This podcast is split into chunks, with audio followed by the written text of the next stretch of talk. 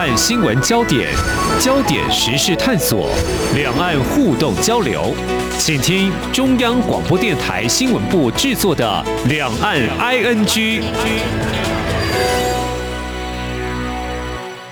听众朋友你好，我是黄丽杰，欢迎收听两岸 ING。这两三年要往返其他国家显得稍微困难一点，为什么呢？因为疫情，各国加强边境管制。不过呢，在今天我们要聊的是，除此之外，有些人则是因为被迫离家而远离他乡。其实呢，再聚焦一点，就是一水之隔。我们谈的是在香港，原本住在香港的他们呢，在反送中运动之后，来到了台湾。政治因素呢，啊，是否回到香港或移居台湾，成了非常严肃的选择。那么就在一个多月前呢，台湾的民间团体为了他们能够继续留在台湾，特别前往行政院来陈情，希望政府能够在专案处理的情况下协助他们庇护居留。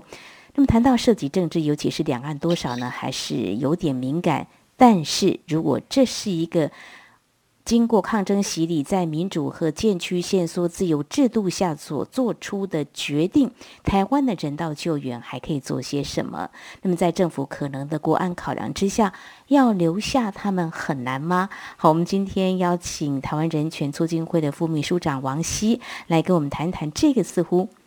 嗯不太容易处理的问题。非常欢迎副秘书长，您好。谢谢主持人，各位朋友，大家好。好，我想呢，大家如果听到我前面这一段的开场，大概会有这样的印象，就是陆委会在二零二零年，就是民国一百零九年的六月的时候，有成立一个台港服务交流办公室。其实，呃，更完整的来说，就是我们陆委会在二零二零年的六月十八号公布一个香港人道援助关怀行动专案。那么之后呢，财团法人台港经济文化合作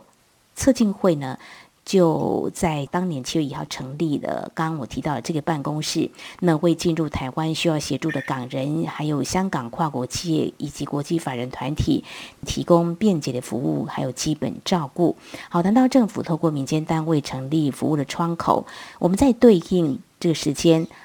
往之前来推，就是当年。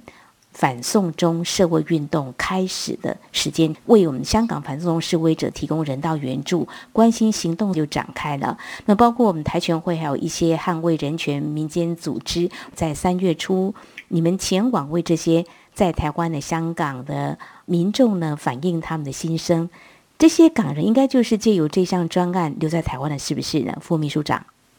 应该说，我们协助的个案大部分是透过专案没错，但因为来台湾的香港的人数其实变得非常多，那当然也有很多人不是透过我们，那他们就会变成有蛮多人其实不是透过专案，是透过其他的移民方式来台湾留下来的。只是我们这边协助的，主要都是这透过专案留下来的，没有错。就是白话来说，就是他们被认为说有政政治上的风险，所以专案必须要协助他们。好，如果说不管是不同的管道进来哦，那以专案留下来，他们会有一些条件限制吗？还是留下来？我们台湾应该很有爱心，就让他们先待着。但是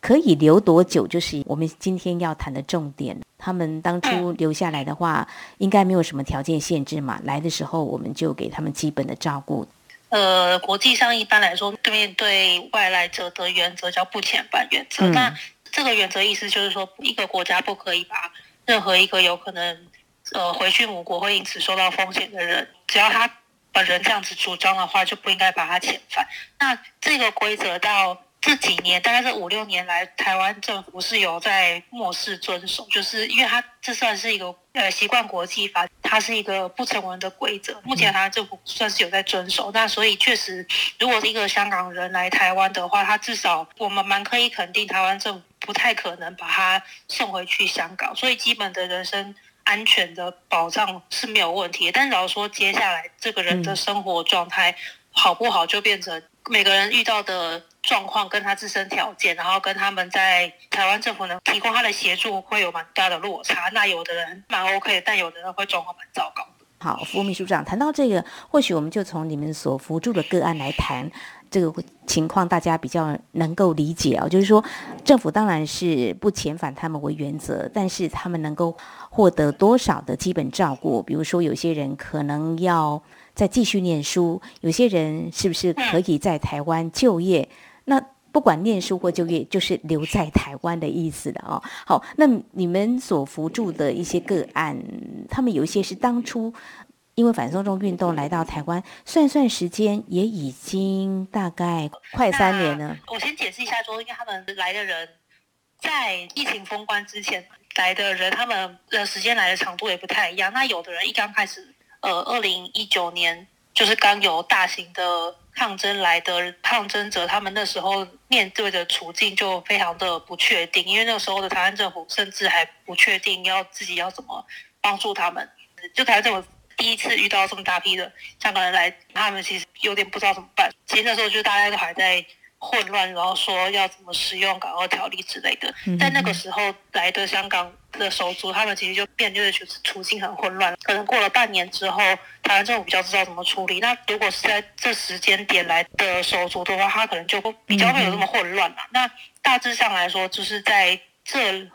两到三年的期间内，他们目前的阶段应该是大部分都在专案的协助之下。绝大多数是协助进入学校去念书，很少部分的人就是去工作。那因为有了学校或是工作之后，可以去申请居留证，所以据我们所知，大多数的人目前是处在已经有某个学校或是某个工作的状态，然后有拘留证。好，我们副秘书长点出了一些重点哈。嗯、我们刚提到，就是说一刚开始政府就是基于这个人道援助呢，所以不遣返嘛。那当然刚开始有点混乱。其实如果听众朋友也有关注国际焦点的话，也可以看到，就是在二月底的时候。俄罗斯入侵了乌克兰，其实到目前为止有数百万的难民逃离到欧洲一些国度，像一些国家也愿意接纳他们。一刚开始也是仰赖了很多的资源跟人力，当时也是一片混乱。可是慢慢的就会看到一些国家他们所谓的要求条件跟标准就慢慢出来了，比如德国就是其中之一。好，我想我们再拉回到我们自己怎么样面对这批来到。台湾的香港的民众刚刚提到说，他们继续在台湾完成学业没有问题，所以就你们所知的是没有问题的。应该说，我们现阶段大部分的人的居留是还 OK 的，但老实说，居留 OK 之后，不代表他长期的留在台湾这件事情，其实还是有蛮多隐忧的。我简单分成两个部分好了，嗯、一个就是。呃，他们身心状况的问题，呃，这件事情可能听起来比较像是他们的，尤其是心理健康状况不好的话，可能影响到他们的生活。但老实说，这件事情蛮有可能会牵动到他们的居留状态。我会这样讲，原因是因为我们刚刚不是提到说，就是他们的居留证是要在有学校或是有工作的前提之下才能够继续保留嘛？就是因为一个外国人在台湾要留下来，基本上就是他。学校要继续念，或者是工作要继续做，但是身心状况不好的状况之下，其实因为蛮多手足在抗争状态或是之下，他们蛮多人会有一些创伤反应，或是像 PTSD 啊，或是一些因此可能本来就有一些精神疾病的人，有可能会被加重，就是变成说普遍来说，他们的身心状况健康不是很好，那可能就变成说他去不了学校，或者他没办法好好工作，这件事情会导致的问题是。假设他没有办法去好好上学的话，那有可能会面临退学嘛？因为可能出席的时间不够，或者是缺席到没有考到重要的考试的话，那可能就会被挡。那当到一个程度之后，就会被退学。呃，现在就变成说，以他们的状态来说，退学会变成是一个很严重的问题，因为退学之后就没有办法有居留证。那没有居留证的话，就没有一个合法身份。那因为他现在台湾政府的态度是不会遣返他们，所以也只能保证说他们在台湾不会被送回去香港。可是没有合法身份的话，其实生活会出很多问题。尤其像我刚刚说，他们很多人身心状况不是很好，有些人是已经在这个专案的协助之下有去就医，或者有使用一些智商的服务。但如果失去这个身份的话，要持续这些医疗的协助。变成来说，就会非常的困难，就有点恶性循环了，就是一环扣一环。然后如果只要有一个环节被落掉，或是没有办法跟上的话，很容易就会陷入就是影响到身份，然后推进和在台湾的生活都受影响。这是一个蛮多人现在面临的处境，就是呃有一些报道其实有披露说，就是他们很多人因为他们的心理状态很深的受到这个创伤的影响，所以可能吃不好睡不好了。因为蛮多人还是会想要去实践当初抗争的。比较志向，所以就是变成说他在台湾还是会想要继续进行一些，就是有办法持续在香港这些抗争目的的活动，就会变成说他想要在做这些活动的时候，有可能会没办法持续下去，那可能就会变成加重他不健康的状态。那有的人会想要脱离本来的抗争状态去持续新生活，但是因为他的身心状况还没有脱离这个情境，就变成说他其实想要开始新生活也没办法。这个议题在。手术间算是一个还蛮普遍的健康议题，但这个健康议题会联动到他们的身份困境。第二个部分就是，好，假设我们都先不要谈论他们的健康状况，嗯、我们先只谈论他们的身份本身问题。其实会有个之后应该每个人都会遇到的问题是护照，就是以一个他们现在在专案的协助之下取得居留的身份的状态之下，那他们的身份其实都还是。呃，外籍的港澳人士嘛，对，那一个外国护照它一定会有个效期，那通常都是十年。嗯、那就算拖最久的人，在十年之后也会有护照可能会过期的问题。其实现在已经有蛮多人，他们当初来台湾的时候，护照可能只有半年，蛮多人是就是这几年开始面临过期的问题。其实过期的护照会导致，也不要说他们就是可能会想要离开台湾，就是光是他们在台湾如果要。换居留证的话，这个护照过期可能会有些问题。那当然，因为陆委会现在的态度是蛮愿意个案协助他们这个程序，但是他们其实在这个程序之外，他们在日常生活中其实缺少护照，等于缺少他的身份证。就是大家应该可以想象，通常我们在国外的任何一个经济活动上遇到一个外国人的时候，就假设今天。你是房东，今天遇到一个香港人来租我的房子，那我会问他什么呢？我当然就会问他，呃，你可不可以借我看一下你的身份证件？我想要知道，证件可能至少不，我至少没有租到一个奇怪的人，那我可能也要避免我自己的风险。那这时候你会要求的身份证件，当然就是他的居留证跟护照。那呃，蛮多人就变成说，银行啊，或者是呃邮局啊，就是很多的。其实是民间的经济活动，但民间的这些经济活动都会要求多重证件验证的这个状态之下，变成说还蛮多的个案会因此就是在护照过期的状况之下，变成他连开个户口都有问题。这件事听起来好像也不是很严重，但是对大部分的手足都是在逃命的情境之下来台湾的，就变成说他是两手空空嘛。那他呃在什么都没有的状态之下，要在台湾生存下去，他一定要开始建立一些，就是我至少还有户头吧，至少我要买张电话卡。但结果在这些基本的经济活动没办法完成的状态之下，就变连我想要。好好开始生活，这个起头都有问题。嗯嗯，因为这个经济活动的类型，或是进行一般的民生活动这样子的类型，非常的无数种。然后在这个无数多的情境之下，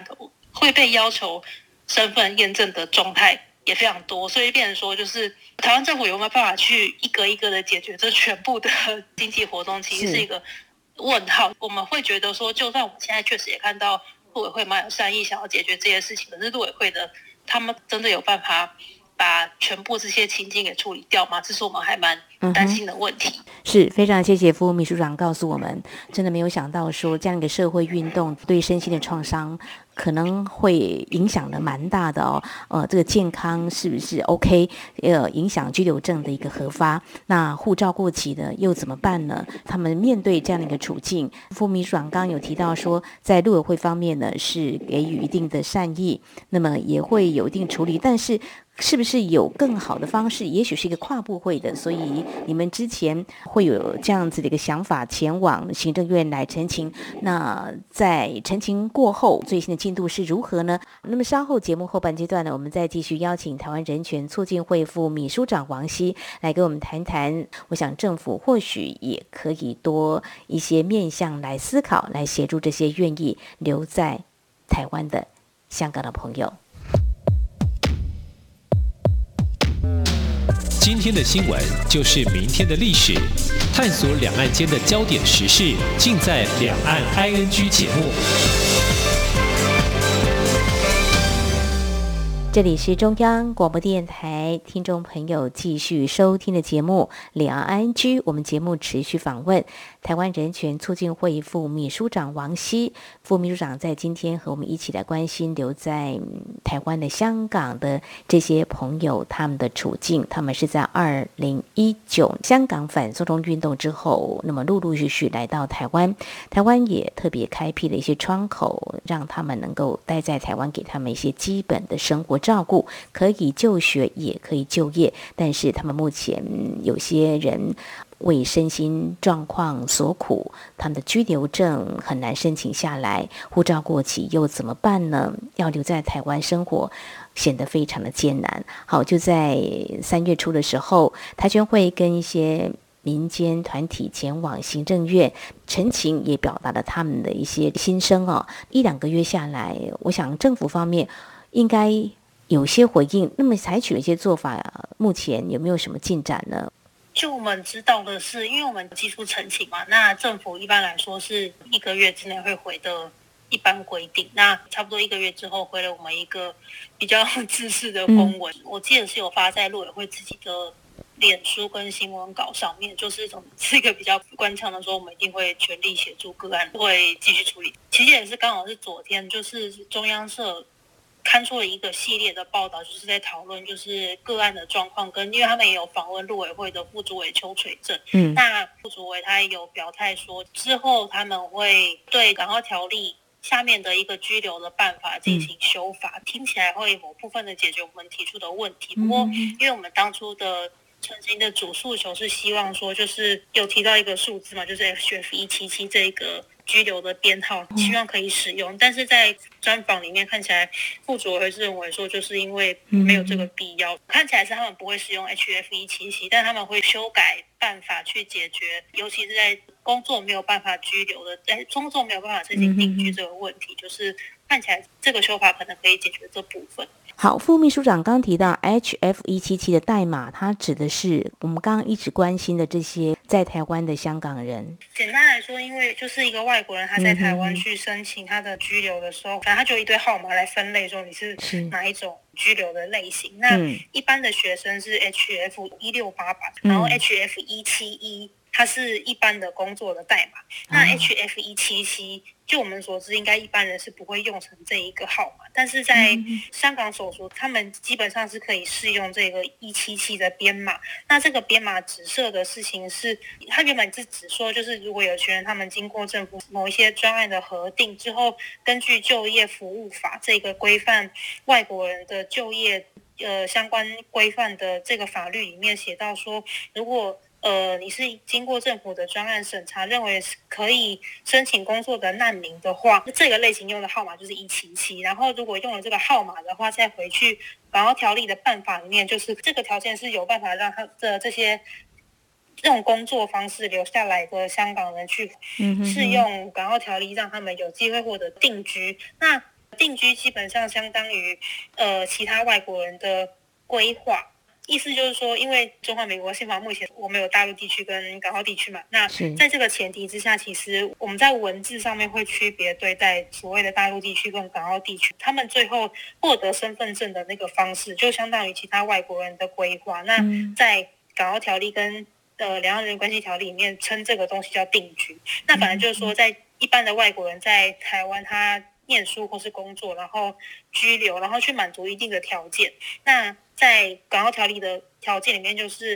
如果你是个学生，然后后来毕业，在台湾可能念完大学毕业之后，你工作了五年，然后你最后一年的呃月薪有达到基本工资的两倍，那现在基本工资两倍是五万零五百元，就是如果你的月薪有达到这个门槛，在第五年达到这个门槛，就是你第一年可能是。比较低没关系，但是你第五年达到这个门槛的话，你就可以有资格去申请台湾的身份证，这是就学的部分。但是我刚刚也提到说，就是我们看到个案里面，大部分人选择学校而不是工作的一个决定性的原因，是因为其实现行的办法里面，假设你一开始就选择用工作留在台湾的话，你的根据办法其实是没有机会申请台湾的身份证的。所以这其实是为什么，就是绝大部分的人会选择继续念书的原因。念书，哎，为什么工作比较没有办法留在台湾呢？他们的情况，就是他的薪资，就是你对对，其实就是条件门槛更高的意思，嗯。看起来就是我们会主张说要用一七七的原因，就是因为如果你是通过一七七，因为一般的工作没有机会留下来，但是如果是一七七这一条的话，它其实是有机会在呃两年之后去申请身份证的。对，但是因为这个没有经过行政院的许可，它不会启用，嗯，所以我们当初的诉求就是认为说，行政院应该要依照，因为其实我们刚刚说的这一串作为辅助法跟港澳居留办法其实都写好了，那只是主管机关他要不要实行。嗯、那目前看起来，台湾政府的态度，他还是没有要使用一七七。那根据我刚刚提到的中央社访谈里面，看起来还目前也还是没有要用一七七。那陆委会他想要解决这个工作问题的方式，是他想要去修改。就是这个办法，让本来工作没有机会申请身份证这个事情可以被改掉。到时候可能要看，就是保安正式出来。不过看起来就是他可能会得到，也是一样，有个一定的年限满足之后，有机会去申请身份证。好，像也是。想到了一个方法呢，可以来解决嘛，哈，所以他们是应该依照现行的香港澳门条例来做一些解决，但是 H F 一七七可能这个层级要提高到行政院方面来做一些决定拍板。好，我想，但是你们的声音，相信政府是听到了哈，呃，一直在关心这些香港的手足哦，所以台全会还有跟经济民主联合都一直在啊为这些香港手足留在台湾来奔走哦，所以在现行法令之下，政府能做的会尽量来做，没有办法嗯来突破的，恐怕呃目前也是。也不会遣返他们，但是希望他们也能够在台湾生活的还可以，就是还能够衣食无缺。但是，嗯，怎么说呢？这个对他们来讲的话，或许还没有办法满足他们现在在台湾的期待哦。嗯，呃，我们接触到的个案，其实应该。每个人都是愿意自己养活自己的，可是要自己养活自己的前提就是我应该要有一个合法工作的机会，就算是学生，他也有一个合法打工的时数，就是我可以自己赚钱养自己。可是，在呃身份能够安定下来之前，其实就不可能合法工作嘛。就是你如果偷偷去工作，会变成黑工。那蛮多人是会担心说，就是他们来台湾也不想违反台湾的法律。那身份能够安定下来，就是他们能够在台湾。合法的养活自己的前提，所以这是为什么？就是很多人其实还是会希望说，他们的身份必须要被确定，他们才有办法在台湾自己活下来。他们也不是想要抢，可能也不是，比如说来抢我们的工作资源啊，或是对，要就只是想要别人养自己这样子。是副秘书长所提到的，就是说。其实我们台湾也是第一次啊、碰到像这样子一个人道的援助啦，所以我们也是在参考一些经验当中，也找出一个我们可以尽量所谓撑香港的一个办法。所谓撑香港是自由民主的一个前提之下，我们是支持他们的当初反送中运动他们的这样一个理念哦。当然回到一个现实面，就是说他们都已经来到台湾了，怎么样让他们在台湾，如果他们选择要继续留下。来不会因为某些状况而被拒绝拒于门外。像刚刚提到一些身心状况，或许很多人都不是那么的清楚。原来像这样子的一个抗争之后，还会有身心的创伤哦。但是这也会影响到他们的居留权的一个取得，正是很多人可能都没有想到的。好，在过程当中，除了我们一些啊、嗯、支持人权的民间团体的大家一起共同讨论之外，我想呢，相关人士你们也应该到处去找他们，是不是能够予以协助？这过程当中，每一个层级或每一关呢，都是一个突破，是不是可以谈这个部分的话，对于这个法的修订或相关的一个进展？我想过程应该蛮多，不为外人道也的，蛮多人的。应该说，我们就是民间团体的游说方式，一般就是可能就会希望可以拜访立法委员。嗯、那在呃台湾目前的立法院里上有表态的，譬如说像呃无党籍的林长佐委员，或者是民进党籍的洪胜汉委员，他们是都蛮支持这样这样的法案。只是现在的状况变成说，就是。国家安全这个理由会变成，即便是立法委员也觉得个案需要协助，但是当可能立法委员自己也去跟行政机关协调的时候，行政机关他们到最后国家安全的主管的层级是国安会或者是总统府，就是那个系统。那这个系统的高层们，他们我先说，就是我们民间是完全没有办法跟他们有机会接触，所以我以下说的对他们的想法，可能是我们的猜测，因为我们没见过人，哈，没有讨论过，所以基本上因为国安高层他们自己的逻辑应该就是他们会希望。国家的现状尽量不要跟动的话，可以最低程度的嗯哼刺激中国。那在这个前提之下，他们会变成说，对于任何的修法或者是甚至接受个案这件事情，他们其实都蛮紧张的。我们就我们知道的经验是，就是即便是像立法委员这样子，其实已经蛮有地位也蛮有权力的政治人物，去跟国家安全的人。假设他们有讨论，其实我也不确定他们是不是也能够跟这样子的官员接触到。嗯、但假设他们在讨论的时候，其实这样子就是他们也很难去压过这样的压力，就变成说，譬如说我们觉得 HFP 七七这个编号行政应该要许可，然后执行，但是可能也是在国家安全这样子的理由之下，其实变成。这个号码现在应该行政院也是没有要执行，他就在个案的压力之下，只能用折中的办法去解决某部分的问题，就是变成说他要去修改办法这样。这算是我们在过程中理解说，就是其实像我们可能也跟陆委会的人员拜访，然后跟他们讲我们个案的遇到的整体的难处。呃，我们的经验也是我们可以理解说，就是像不管是。底层真的接触个案的陆委会的人员，或是呃，就刚刚提到交流办的人员，或者是陆委会他们的主管们，那他们的态度是友善的前提之下，他们其实也不可能去违背，很像行政院啊，或是更高层的意志。应该说，我们在这过程中可以理解说，就是政政府有很多不一样的。机关然后位置的人，他们的想法跟行动，然后跟那个权力关系，就是 比如说下面人不可能违抗上面，但下面人就只能尽量的。去想他能想到的办法，然后去帮忙个案，大概是这种不一样位置的复杂的程度，大概是这样。嗯嗯。好，我们台权会呢一直以来都是为人权奔走哦。那么在台湾的这些香港的手足呢，嗯，他们想要留在台湾，但是目前碰到一些状况，那你们到处奔走跟冲撞呢，其实大概也能够理解国家机器。要启动的话，也不是那么容易的事情。即便是立法委员，嗯、他们也知道一些现实的情况，呃，能够协助或帮忙到什么样的程度，能够呃突破到什么样的程度，或许有些在我们的位置上呢，还不能够很清楚的了解。但是，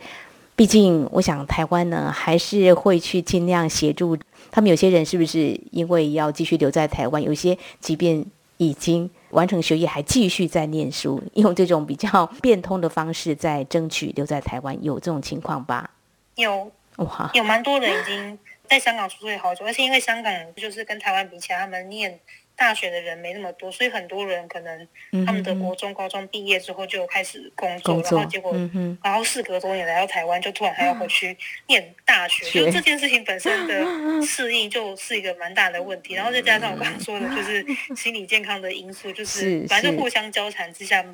很容易就会让他们的适应状况看起来很糟糕。好，这些香港手足，他们可能因为这场的社会运动呢，命运。改写了，我希望他们在台湾，嗯，会留下美好的记忆。虽然现在会有一些小小的受挫，但是政府一直在想办法。我们希望能够找出比较好的解决的方式。好，台湾对于香港二零一九年因为反送中运动来到台湾的人道援助，到底能够做到什么样的程度？我们希望能够做更多。那大家也可以再去回想，或是去关注一下，像二零一一年因为叙利亚内战的难民，还有今年二月开战的俄乌战火，其实都在在考验一个国家的接纳能力。但是不是有没有基于像刚才副秘书长所提到的所谓国安啦、是理由吗？还是真的要去全面的考量到国家利益或安全做出的决定也说不定。当然，我们希望在国安考量之下，也能够又听到。这些香港手足的心声，理解他们的处境。非常感谢台湾人权促进会副秘书长王希今天来跟我们聊聊这些你所知道香港手足他们的处境，希望他们未来能够过得更好。谢谢你们的努力，谢谢。谢谢。好，以上就是今天两岸 ING 节目，非常感谢听众朋友您的收听，黄丽杰祝福您，我们下次同一时间。